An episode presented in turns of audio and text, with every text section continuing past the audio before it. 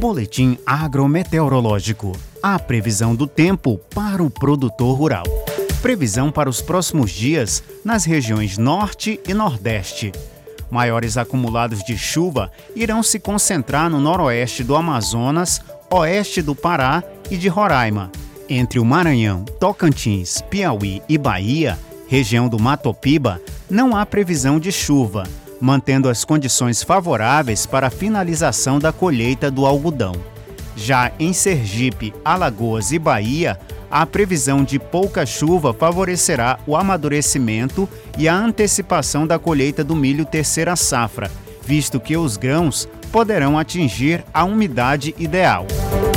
Previsão para os próximos dias na região centro-oeste. Chuva com maior concentração no centro-norte do Mato Grosso e centro-oeste de Goiás, o que deverá amenizar a deficiência de água no solo.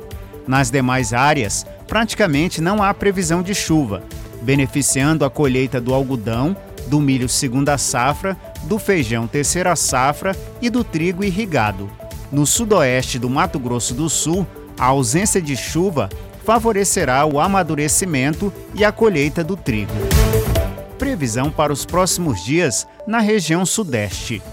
Os maiores acumulados de chuva irão se concentrar somente no Sudeste de Minas Gerais, enquanto nas demais áreas são previstos volumes de chuva inferiores a 10 milímetros. Essa condição favorecerá o amadurecimento e a colheita do algodão, do milho segunda safra e do trigo irrigado.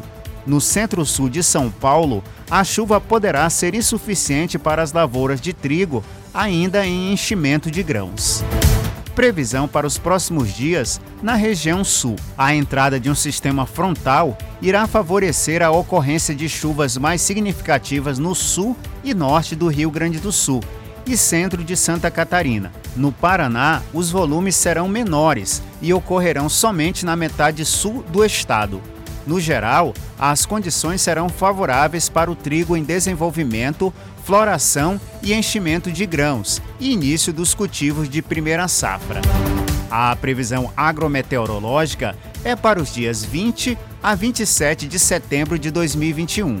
As informações do boletim são da Companhia Nacional de Abastecimento, a CONAB, e do Instituto Nacional de Meteorologia, o IMET, órgãos ligados ao Ministério da Agricultura, Pecuária e Abastecimento.